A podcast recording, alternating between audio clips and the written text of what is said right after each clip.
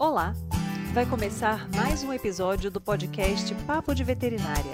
Eu sou Thaís Rocha e uma vez por semana eu converso com profissionais da medicina veterinária sobre trajetória e escolhas que moldaram sua carreira. Esse episódio foi gravado pela plataforma Zoom em 11 de setembro de 2021 e a entrevista está publicada no canal youtube.com/papo de veterinária. No papo de hoje, eu converso com Betânia Monteiro, médica veterinária graduada na Universidade Federal de Viçosa, com residência, mestrado, doutorado e pós-doutorado na mesma instituição, ela nos conta sobre a medicina veterinária regenerativa, também conhecida como terapia de células-tronco, e como ela ingressou nessa especialidade. Ela compartilha ainda as experiências que obteve ao buscar conhecimentos complementares aos da sua área de atuação, em cirurgia ortopédica veterinária e como os novos estudos somaram à sua bagagem. Vem com a gente! Muito bem-vinda, Betânia. Obrigada pela sua participação. Eu que agradeço, obrigado o convite. A gente já tinha jogado a ideia, né, a semente algum tempo atrás e agora chegou o meu momento. Betânia, é, como foi essa sua trajetória ao longo da graduação para escolher atuar na área de cirurgia? Né? Você sempre teve a intenção de trabalhar nessa área ou foi te encantando aí ao longo desse, desse início de curso? Não, muito pelo contrário. Eu entrei na veterinária muito sem saber o que eu queria fazer da minha vida. Eu já tinha passado por um outro curso no início que eu não tinha gostado, e aí surgiu a Universidade Federal de Viçosa na minha vida, e aí eu resolvi fazer matrícula por curiosidade, porque até então eu não sabia o que eu queria fazer, né? É o mal das pessoas quando tem 18, 17, 18 anos e precisa decidir uma carreira sem ter essa noção do que vai ser no futuro. E aí, quando eu entrei no meu curso, mais ou menos umas duas, três semanas, estourou uma greve.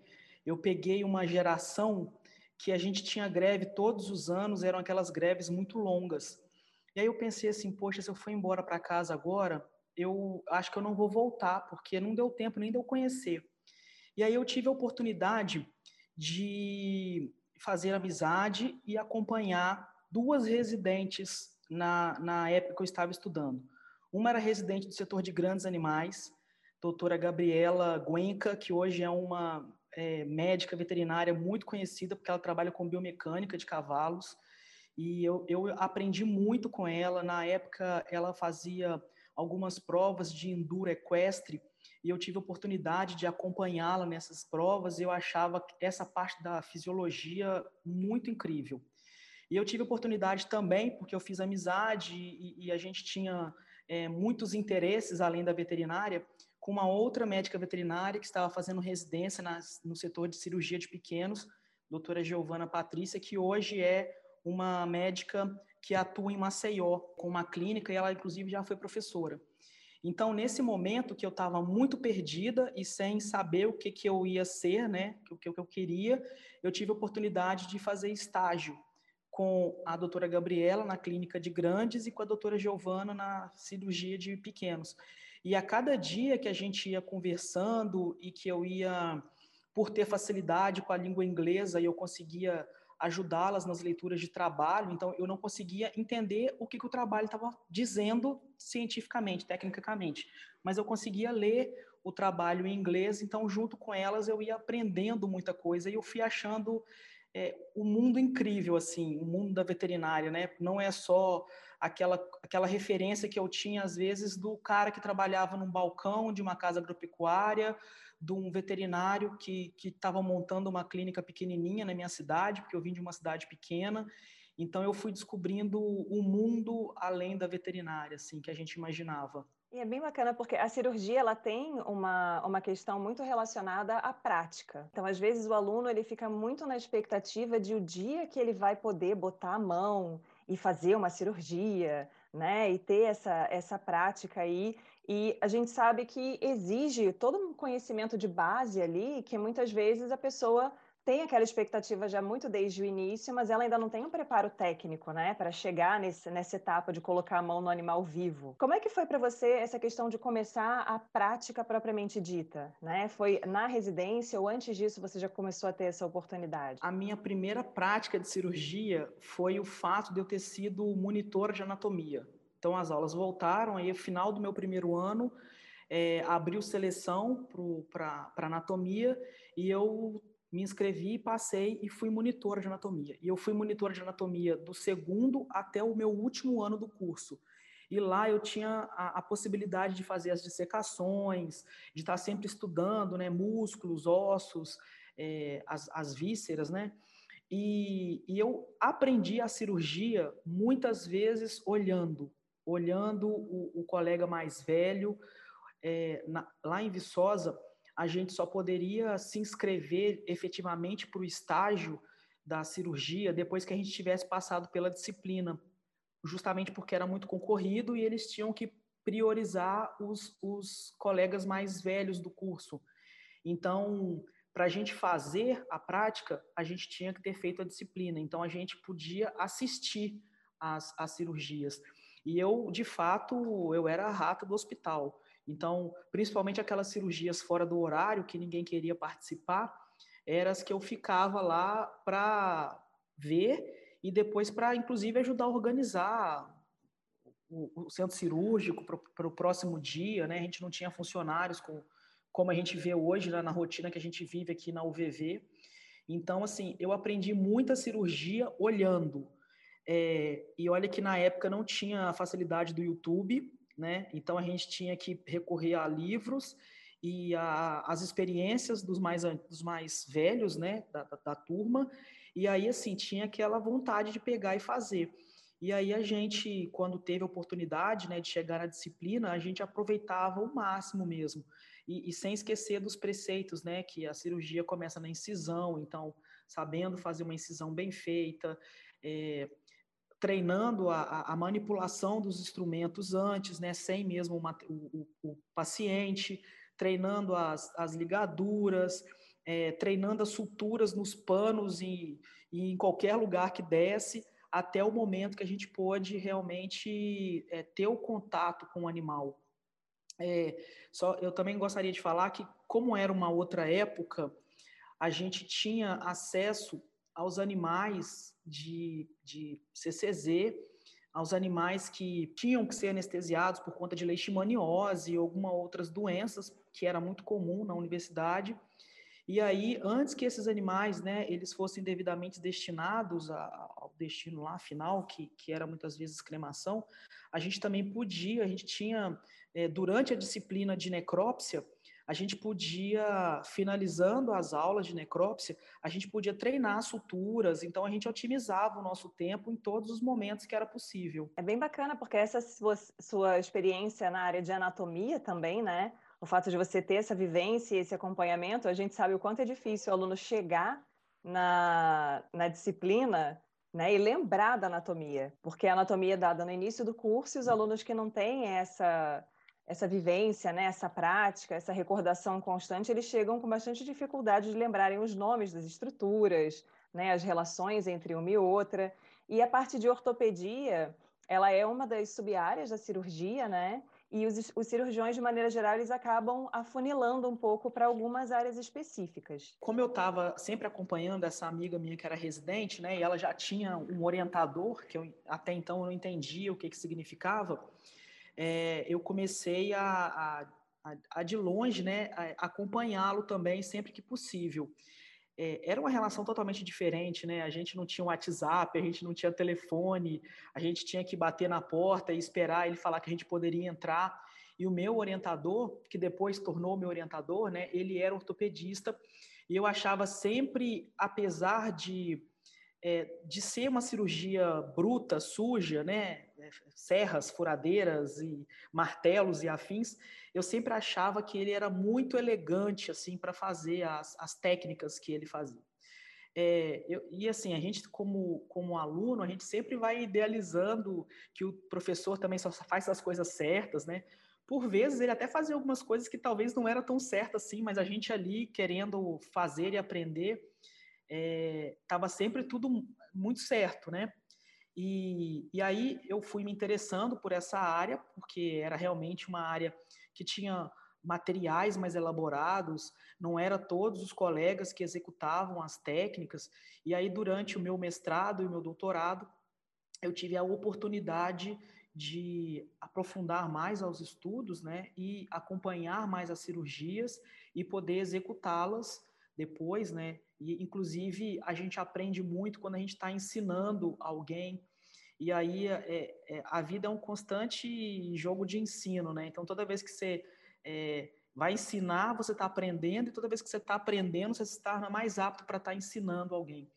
E aí, até hoje, eu estou aí aprendendo um pouco da ortopedia. E a medicina regenerativa, né? Quando ela se encaixou aí nesse seu contexto de cirurgiã, né? Quando você abriu os olhos para essa área e achou interessante integrar isso à sua prática? O meu, o meu orientador, ele tinha uma linha de pesquisa que era com enxertos ósseos. Então, desde o do início dos estudos dele, ele procurava métodos alternativos para aquelas fraturas que eram mais complicadas, que, que tinham é, não uniões, ou em região, por exemplo, que faziam defeitos críticos, tipo calvária, né, que não se cicatrizavam de jeito nenhum.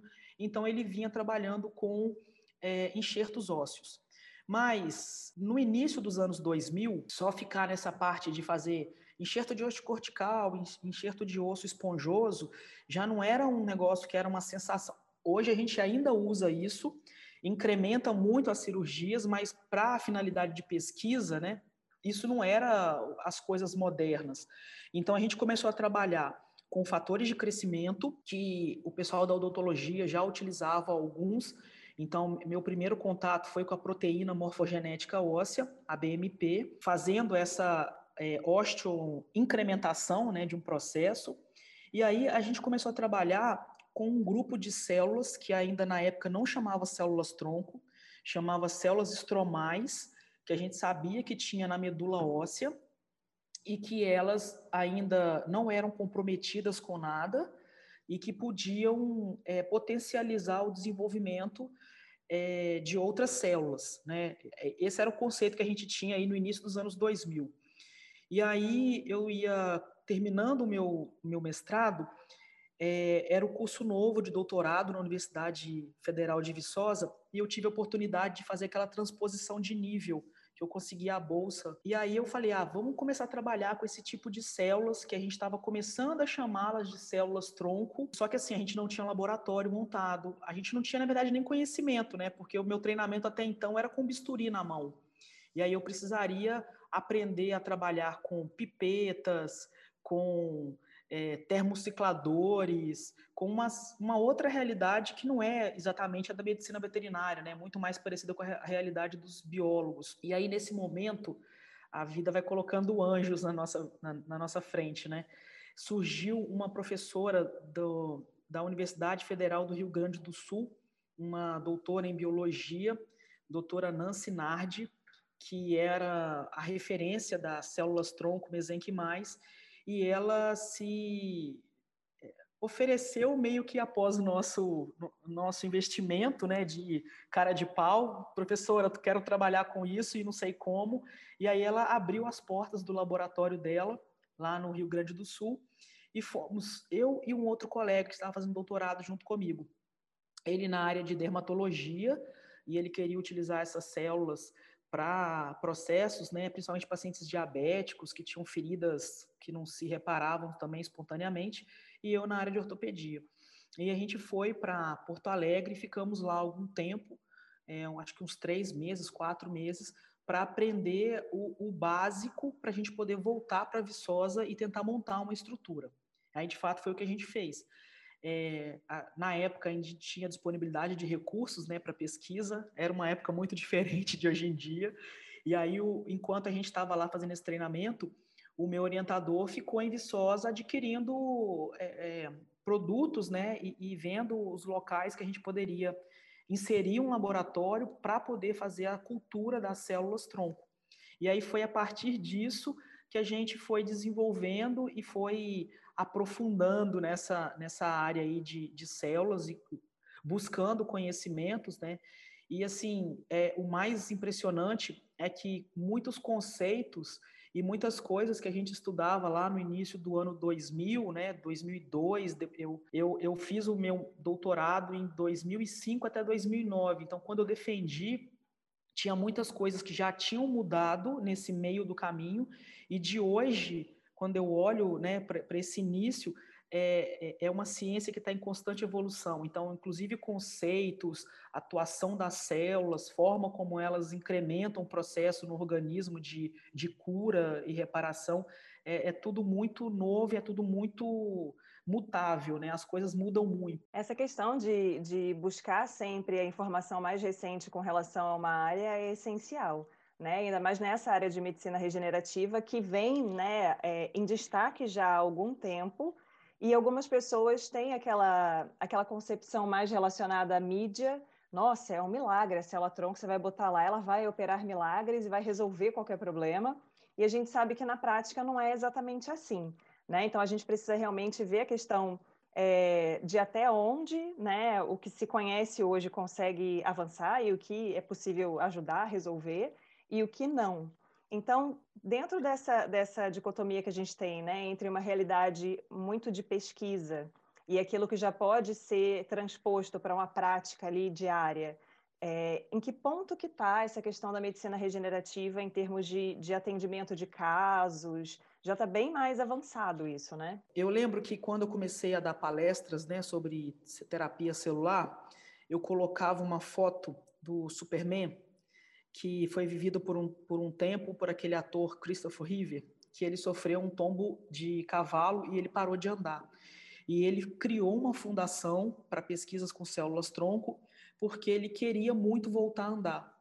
E aí, na época, né, 2010, é, 2011, a gente falava que é, ele estava gastando o dinheiro dele todo com pesquisa, mas que provavelmente a terapia celular por si só não ia ser capaz de prover para ele essa, essa reintegração total, né, e ele voltar a andar. Então, muitas palestras que eu dei, eu chamava atenção para isso. Ajuda muito nos processos de resolução do organismo, mas ainda não era possível é, esse retorno total da funcionalidade. E aí o mais engraçado é que a, a, medicina regenerativa, né, a terapia com células tronco, a terapia com os fatores de crescimento, elas despertaram em mim, associado à ortopedia e à neurocirurgia, elas despertaram em mim uma nova, uma nova curiosidade, que foi da medicina integrativa. Porque a gente começou a perceber que, na prática, mesmo pacientes que tinham lesões medulares, por exemplo, é, e que só com a cirurgia descompressiva eles não tinham bons resultados, quando a gente começava a reabilitar esse paciente, né, com a fisioterapia, com a acupuntura, com o laser, ozônio e todas as coisas que a gente tem hoje em dia, né, disponível, esse paciente ele ele ele voltava a apresentar é, uma evolução. E aí assim a gente fala em andar, né, mas muitas vezes eles não têm tônus é, fecal, urinário, eles não têm os reflexos de proteção, e aí eles voltavam a apresentar isso. É, e aí, assim, hoje em dia, a gente tem laboratórios credenciados pelo MAPA que comercializam as células tronco. Então, eu, eu acompanho muito o trabalho da doutora Patrícia Maillard, que tem um, laboratório em, em, Brasília, mas tem outros, né? Tem, tem vários, que aí a gente consegue comercializar essas células. É, quando eu tenho pesquisa vigente, né, eu também a gente produz essas células no laboratório de pesquisa, mas para utilizar com a função ali de, de pesquisa mesmo. Mas é, os dados obtidos em pesquisas, e a gente já trabalhou com pacientes que tinham sequelas de sinomose, pacientes que tinham lesões renais, pacientes que tinham a doença cognitiva do cão idoso, é, pacientes com diversas deformidades ósseas e, e, e, principalmente né, os paraplégicos, a gente já tem dados, né, tanto de pesquisa e quanto de trabalhos clínicos, que a gente tem uma, uma boa recuperação funcional desses pacientes quando a gente faz associação da terapia com células tronco e, e outros trabalhos integrativos que são tão importantes né, quanto a, a a capacidade que as células têm de estimular o organismo em prol de uma reparação. É bem bacana que, na realidade, existe o, o espectro dos, das três áreas, né? Então, tem que ter a cirurgia, em primeiro plano, né, fazendo ali muitas vezes uma intervenção, uma, quando a gente pensa em questões ortopédicas, aí a terapia celular e essa terapia, essas terapias integrativas. Essas terapias integrativas também são área de interesse de muitos alunos, né? Muitos deles gostam da área, têm interesse, acham bacana, mas você acredita que dentro da medicina veterinária é interessante que a pessoa tenha uma base mais forte em alguma, digamos assim, disciplina específica antes de trabalhar com terapias integrativas? E aí, se tiver particularidade de cada uma delas, você pode comentar. Ou não, o aluno consegue direcionar mais para essa abordagem e ficar ali unicamente nessas, nesse tipo de, de terapia? A medicina veterinária também tem mudado muito, né? Então, hoje, quando eu comento, por exemplo, que a gente tem uma disciplina de clínica de silvestres aqui na universidade, isso é muito diferente do que quando a gente estudou alguns meses lá atrás, né? É, então, eu acredito que talvez, é, pela importância que, que a medicina integrativa e regenerativa vem alcançando, talvez isso se torne uma disciplina no futuro. Né? Por enquanto, a gente vê essas práticas sendo exploradas mais em um contexto de pós-graduação e é, e assim cursos, né, e coisas de interesse assim dos próprios alunos. Eu hoje, como ortopedista e trabalhando numa cidade que tem recursos, né, porque a gente mora numa cidade que eu posso encaminhar meu paciente para um serviço de terapia assistida, que a gente tem profissionais qualificados aqui na Grande Vitória capazes de atender esse paciente. Então, como ortopedista, eu não me vejo hoje trabalhando, né, é, fazendo um procedimento cirúrgico num paciente, né, ou ortopédico ou neurológico, e esse paciente não dando continuidade no tratamento, fazendo algumas dessas práticas regenerativas, né, através de aplicações de células, de plasma rico em plaquetas, de fatores de crescimento, é, ou mesmo fazendo alguma prática de fisioterapia, acupuntura, ozônio, porque o meu serviço ficou muito mais fácil com a associação desses outros profissionais. Então, assim, como a gente ainda tem um curso que é muito generalista, e aí eu tenho que, durante a graduação, é, é, a gente passa por cadeiras né, de inspeção, de, de saúde pública, de grandes animais, de pequenos animais, de animais silvestres. É, como a, a grade é muito ampla, eu acho que cabe o aluno é, que se identifica mais com a área, ele buscar fazer estágios, ele buscar os cursos, né? Existem os cursos que, mesmo você ainda não sendo formados, é, é, é acessível para você fazer. A gente vive uma era, né, que a gente tem as informações sem sair de casa, que são as aulas, que são as lives, é, os cursos online. Então, eu acho que isso facilita muito para todo mundo que tem vontade de aprender, conseguir achar informação na, na rede, né, na internet.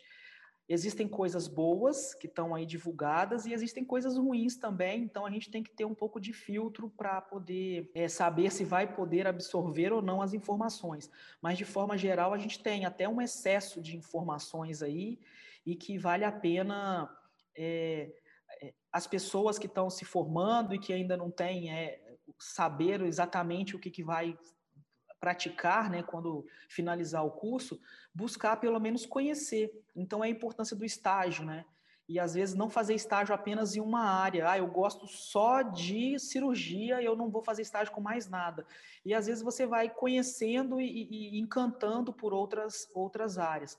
De fato, quando a gente pega essas novas especialidades, e eu não falo só da medicina é, é, regenerativa e integrativa, eu falo também, às vezes, da odontologia, eu falo da geriatria. Quando a gente pega essas novas especialidades, a gente ainda tem menos profissionais atuando e, e um mercado que ainda está carente de pessoas boas né, e dedicadas para poder é, atender o público que é cada vez mais exigente. Né? É, de fato, está acontecendo um refinamento muito grande na medicina veterinária. Então, acho que a gente está, principalmente em pequenos animais, né, tendendo a uma abordagem do paciente muito mais próxima da medicina humana do que o que era antigamente, né? Que o cachorro é o cachorro, operou, resolveu, não resolveu o solamento, né? Hoje em dia existe muito mais recurso e uma diferença do próprio papel do pet dentro daquele núcleo familiar né? Porque antigamente o cachorro era aquele bicho que ficava da porta para fora, né? E hoje ele fica dentro de casa, em cima da cama, então tem aí toda uma mudança de aspecto que é muito importante. É, agora, você acredita que é, dentro dessa, dessas modalidades da medicina é, regenerativa, né, integrativa, é, às vezes os, os, os, alunos têm uma insegurança com relação a é, como eu vou inserir esse serviço, como eu vou conseguir me, me inserir no mercado, Será que eu conseguiria trabalhar nessa área especificamente? Ou eu teria que começar naquela trajetória que é mais comum para as pessoas que trabalham com pequenos animais, né? Plantão, aí depois você vai galgando oportunidades né? em outras posições, ali às vezes dentro daquela própria clínica. É, como é que está essa questão de mercado hoje em dia? A gente sabe que tem exigência do, do proprietário, né? que existem pessoas que demandam esse tipo de, de serviço, mas existe também um tempo até que a pessoa consiga se estabelecer e começar a trabalhar ali propriamente nessa área. Olha, o que eu tenho observado é que as pessoas que. A, a, essa última turma que formou, né? É, os alunos que já se identificaram nessa parte de integrativa durante o curso e começaram a investir em treinamentos e inclusive em equipamentos, é, terminaram é, o curso, né? É, iniciar uma pós-graduação, que eu acho que o principal aqui é você ser qualificado, ou você está em processo de qualificação. Porque, da mesma forma que a gente não gosta de ser mal atendido por um médico despreparado, o tutor, ele não gosta de jeito nenhum de encontrar um médico veterinário despreparado para atender o seu paciente. Então, estou falando de questões que a pessoa tem que se qualificar para isso. Mas o que eu tenho visto é que as pessoas que se identificaram, já começaram o seu processo de qualificação e, e concursos, estágios, adquirindo equipamentos, estudando, e logo que, que acho que a partir do momento que você é, já tem a defesa de, de, grau, assim, você já pode começar uma pós-graduação. Tem algumas pós-graduações que, que permitem você ingressar já no seu nono período. Então, essas pessoas, elas começaram a já trabalhar nessa área de medicina integrativa. É, e aí, assim, como é algo que tem despertado e as pessoas têm percebido os benefícios, a gente já tem hospitais que, durante a internação dos pacientes, já fazem no pacote da internação, né? É, a acupuntura, o ozônio, o laser, o reiki, no, nos animais. Então, assim, a gente já tem hospitais que já têm essa prestação de serviço, a gente tem é, os, os, as pessoas, né, que, que fazem acupuntura nelas, ou que têm uma vida, é, ah, eu sou reikiana, eu gosto de homeopatia, é, então eu vou procurar isso para o meu paciente, então eu quero que ele faça acupuntura, não só como um tratamento, mas como uma prevenção, porque a medicina tradicional chinesa tem muito isso, né? De ela até trata as, os sinais e os sintomas, mas ela também, é, pelo restabelecimento de equilíbrio, ela faz a prevenção de doenças. Então, é, existem os tutores que procuram o, o, o, profissional, até mesmo sem uma indicação prévia é, de um outro profissional. E, e esses, essas pessoas que estão trabalhando, elas estão muito mais é, independentes, talvez financeiramente, do que aqueles que não gostam de, de cirurgia ou eu gosto de clínica, eu vou estudar para fazer uma residência, aí fica nesse período aí de seis meses até ter as provas, ou eu vou começar a fazer é, plantões para começar a fazer uma pós-graduação, se a pessoa não tem, às vezes, um, um investimento para fazer, para montar uma própria estrutura, né? Então, os profissionais que já se qualificaram e que estão em processo de qualificação na área de medicina integrativa, eu acho que eles estão mais inseridos no mercado hoje do que simplesmente aqueles que ainda estão no, no geral, né? Ou é clínica ou é cirurgia. Mas existe uma, uma particularidade desse mercado, provavelmente também, que é ele está mais acessível, né? Ele está mais presente em centros maiores, né? Então, as, a, as cidades menores, né, com populações menores, talvez a pessoa, não sei, fazer o serviço de volante, né, e ali em municípios um pouco mais distantes para poder é, levar esse tipo de serviço aos animais ou né, as pessoas virem de outros municípios para o atendimento nesses hospitais. Então, na rotina de vocês, tem essa questão de pessoas que vêm de municípios mais distantes para fazerem esse acompanhamento? Tem, é, mesmo nas menor... Então, a, a, gente aqui tem a facilidade que a gente tem vários profissionais, profissionais muito bons, né? As pessoas do interior, às vezes, elas não têm tanta facilidade assim. Então, é, a gente, ou eles têm que vir para atrás do serviço, ou, e a gente tem também profissionais trabalhando como volante. Né? A grande verdade é que as pessoas acho que gostam né, dos grandes centros e não querem sair para cidades menores, talvez com receio da, da remuneração. Eu, eu acho assim, quando você começa a oferecer o serviço, é, aparecem as pessoas interessadas. Então, imagina, um tempo atrás, falar, vou fazer terapia com células-tronco num cachorro, vou, vou, montar um laboratório que demanda muito dinheiro, porque os equipamentos são caros, vou passar por todo o processo de reconhecimento e de legalização do, do produto que eu estou vendendo, e será que não vai ter retorno? E aí, quando você começa a ver, as pessoas às vezes vão lá no Google digita lá né, no Google, e aí eles já vêm te procurando, porque sabe que você trabalha com aquilo e que você, se você presta serviço, eles vão atrás. E assim eu percebo hoje com a medicina regenerativa e integrativa. Então, por exemplo, aqui na Grande Vitória, né, eu tenho dois colegas que eu admiro muito o serviço que eles, que eles executam, o doutor Sandro e a doutora Miriam. A Miriam, inclusive, trabalhou, fez a residência dela com equinos, é, e, de, e, durante a residência ela começou a fazer uma, uma, uma pós-graduação em fisioterapia. E, e hoje ela faz, é, ela trabalha em algumas cidades do estado fazendo atendimento. E, e, por vezes eu, é, eu entro em contato com ela e falo assim, Miriam, pelo amor de Deus, atende um paciente para mim, porque ela não tem horário, porque também demanda o tempo fazendo as viagens. Mas a gente ainda tem grandes é, regiões do Espírito Santo, né, tipo Cachoeiro, que é uma cidade grande, com poder aquisitivo bom, porque economicamente é uma cidade que conhecida pelas pedras, né, pelos mármores. Lá é uma região ainda que está carente desse tipo de profissional e que muitas vezes os pacientes vêm de lá para ser atendidos aqui porque não tem um profissional qualificado para prestar esse serviço lá. Então, é, nessa tendência né, de, de procurar é, atividades que possam é, agregar nessa questão de saúde animal e, inclusive, gerar um, um, recurso financeiro, né? Porque a gente trabalha por amor, mas a gente também tem boleto, então a gente tem que pensar no financeiro. Eu acho que é uma área que, que pode ainda receber profissionais né, qualificados e que vão atender a todas as outras áreas da medicina veterinária.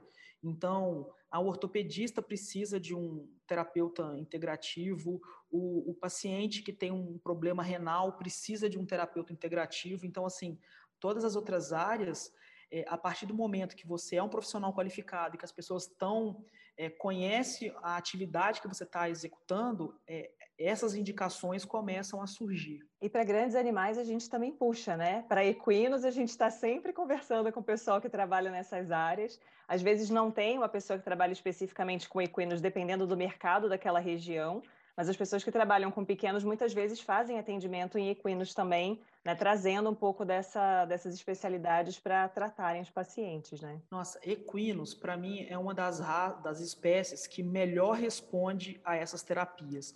Então, assim, tanto para aquelas lesões, né, tendíneas, ligamentares, que às vezes o animal ele tem que ficar longos períodos de repouso e sem atividade, e a gente faz, por exemplo, a terapia com células tronco, eles respondem muito bem. É, a acupuntura parece que faz mágica, assim, com, às vezes com, não é muito comum com uma sessão o paciente já ter uma, uma evolução muito grande, né? Mas eles respondem muito bem, às vezes, com uma sessão só. As técnicas, né, de, de fisioterapia, como liberação miofascial, o equino, ele é surpreendentemente, então, assim, para grandes animais, parece que o, o cavalo, né, os, os, equinos de forma geral, eles respondem muito bem. Assim, a gente não tem a mesma mesmo retorno às vezes com os bovinos, né, porque não geraram a, a demanda ainda para o atendimento igual é, é, o equino, mas também porque tem a, a, relação com o equino, né, tanto para esporte quanto para lazer, né, é parecida um pouco com o pet.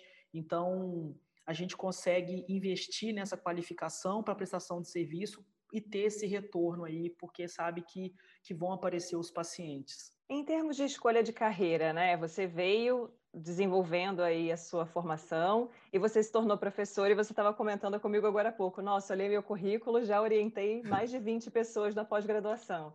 O que, que, você considera que são desafios da atuação docente, né? Os desafios e os prazeres, né, da atuação docente? E como você enxerga a sua trajetória, né? Desde que você ingressou lá na veterinária sem saber muito bem se era aquilo que você queria fazer para o resto da vida até hoje. Desafio, acho que é o que a gente mais tem no momento, né? Ter se tornado professor na pandemia foi um grande desafio, porque a gente estava muito acostumado com a relação com o aluno ali na sala de aula, na proximidade, e de repente a gente teve que aprender uma nova forma de é, acessar os alunos e conseguir transmitir uma informação que a pessoa não está na sua frente, não está te olhando e você não está vendo a cara se ela está conseguindo captar. Então, é, uma, um grande desafio é esse, de, de ser professor nesse momento que foi tão crítico. O segundo desafio é a quantidade de informações disponível. E uma característica da juventude de hoje, né, que é a, essa questão da, da acessibilidade muito rápida. Eles querem aprender o máximo no menor tempo possível, e se você puder filtrar e resumir para eles, é melhor ainda. As gerações, né, eu, eu percebo muita diferença de gerações, então o público que a gente tinha de alunos que eu tive no início é muito diferente do meu público de uns cinco anos atrás e que é totalmente diferente desse público agora.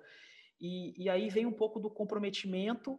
Na verdade, a gente acha que é um pouco de descomprometimento, mas é o comprometimento deles, que a geração deles está é, tá acostumada. E provavelmente as novas gerações, né, que estão muito mais aceleradas, a relação professor-aluno vai ser totalmente diferente. Né? Acho que a gente tem a cada dia que aprender também a como lecionar, porque os modelos tradicionais provavelmente não vão servir. E como pesquisadora, a grande dificuldade que a gente tem hoje em dia é a falta de recursos. É, infelizmente, a gente vem de gestões né, é, administrativas nacionais que não priorizaram a educação e que não priorizam a educação. A gente tem aí uns três anos né, sem agências de fomento liberando é, verbas para pesquisa. Por outro lado, a gente tem as, as revistas de publicação dos dados cada vez mais exigente. Então, se você faz um trabalho simples, que é o que a gente consegue fazer adequando a nossa realidade, para as grandes revistas não bastam, porque você não fez uma biologia molecular, você não fez um, um trabalho diferenciado.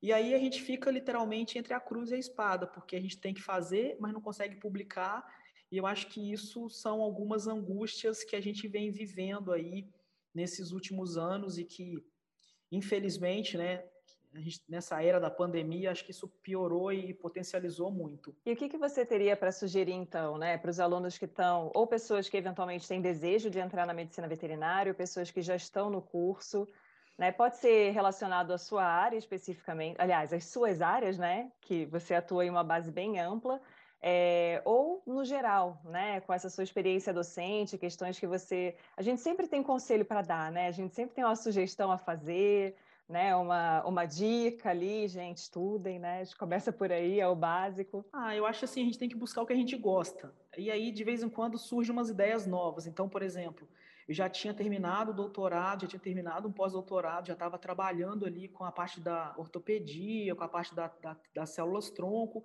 Aí um dia eu falei assim, nossa, eu preciso fazer alguma coisa diferente para para estimular a minha cabeça e abrir os meus horizontes.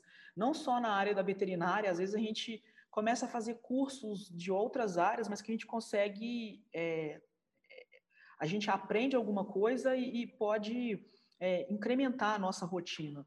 E aí eu resolvi fazer uma pós-graduação em acupuntura.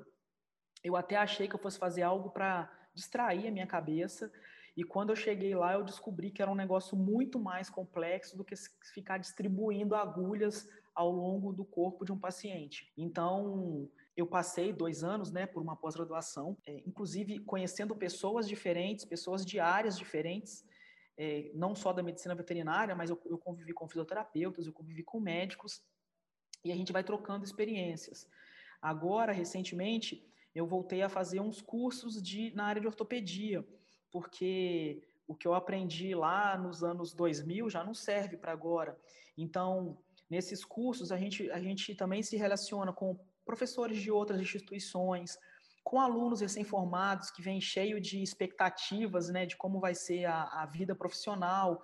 Então, e, e, cada vez que a gente vai é, renovando os conhecimentos e conhecendo outras pessoas da área, vai surgindo novos sonhos, novas vontades, é, novas ideias. E, então, assim, eu acho que essa vontade de aprender, a gente tem hoje em dia, né, que aprender, ah, eu quero mexer no Canvas. Esses dias eu fui dar uma aula no PowerPoint, aí eu pedi os alunos para fazerem um seminário. E aí eles vieram com umas apresentações todas bonitas, né? Falei, gente, que fundo de PowerPoint é esse? Aí os alunos, nossa, professora, que coisa antiga, a gente montou a apresentação no Canvas. Falei, nossa, eu nem sabia que o Canvas serviria para isso, né? Aí eu fui lá e comprei um curso do Canvas na internet para eu poder fazer apresentações mais, mais dinâmicas, porque é isso que, que eles querem agora, né? Então a gente está sempre aí aprendendo e tudo que a gente aprende, eu acho que, que de alguma forma dá para a gente agregar novas informações e distribuindo essas informações. Então acho que a, o principal é essa vontade de estar tá sempre aprendendo. Quando a gente trabalha com, com a área da saúde, a gente tem uma, uma evolução que é muito rápida, né? Então, mais uma vez, né, pensando na pandemia, todo mundo falou assim, nossa, como que saiu rápido a, a vacina para o Covid? Realmente, de um ano, né? Por mais que muitas pessoas tenham morrido, mas essa vacina começou, gente, há muito tempo atrás, e, e tudo que a gente foi, tudo que os pesquisadores foram fazendo ao longo aí de 100 anos, serviu agora para potencializar essa, essa vacina ficar pronta tão rápida, né? Então, as coisas mudam muito rápido, acontecem muito rápido, e a gente tem que estar sempre com essa vontade de aprender para poder prestar o melhor serviço para o nosso paciente, porque ele merece. Às vezes os tutores são muito chatos, mas os pacientes são muito legais, então eles merecem. Com certeza. Os pacientes sempre em primeiro lugar, né? É. Betânia, muito obrigada por, tra por trazer um pouquinho da sua história para a gente, por compartilhar aí do seu conhecimento, da sua trajetória. Queria te agradecer por se dispor em um sábado, né, a estar aqui com a gente, contando um pouquinho aí é, de como foi esse seu desenvolvimento profissional. Eu queria agradecer muito o convite e falar que não tem problema ser sábado. Sábado geralmente é o dia que a gente tem para fazer essas coisas e que é sempre o que a gente faz com prazer, né? A gente nem vê o tempo passando. Este foi o Papo de Veterinária. Obrigada por ficar conosco até aqui. E não esqueça de compartilhar com seus colegas que também gostariam de saber mais sobre a profissão. Toda quarta-feira temos vídeos novos no youtube.com/barra Papo de Veterinária. E às segundas-feiras estarei aqui com vocês para mais um episódio. Até lá!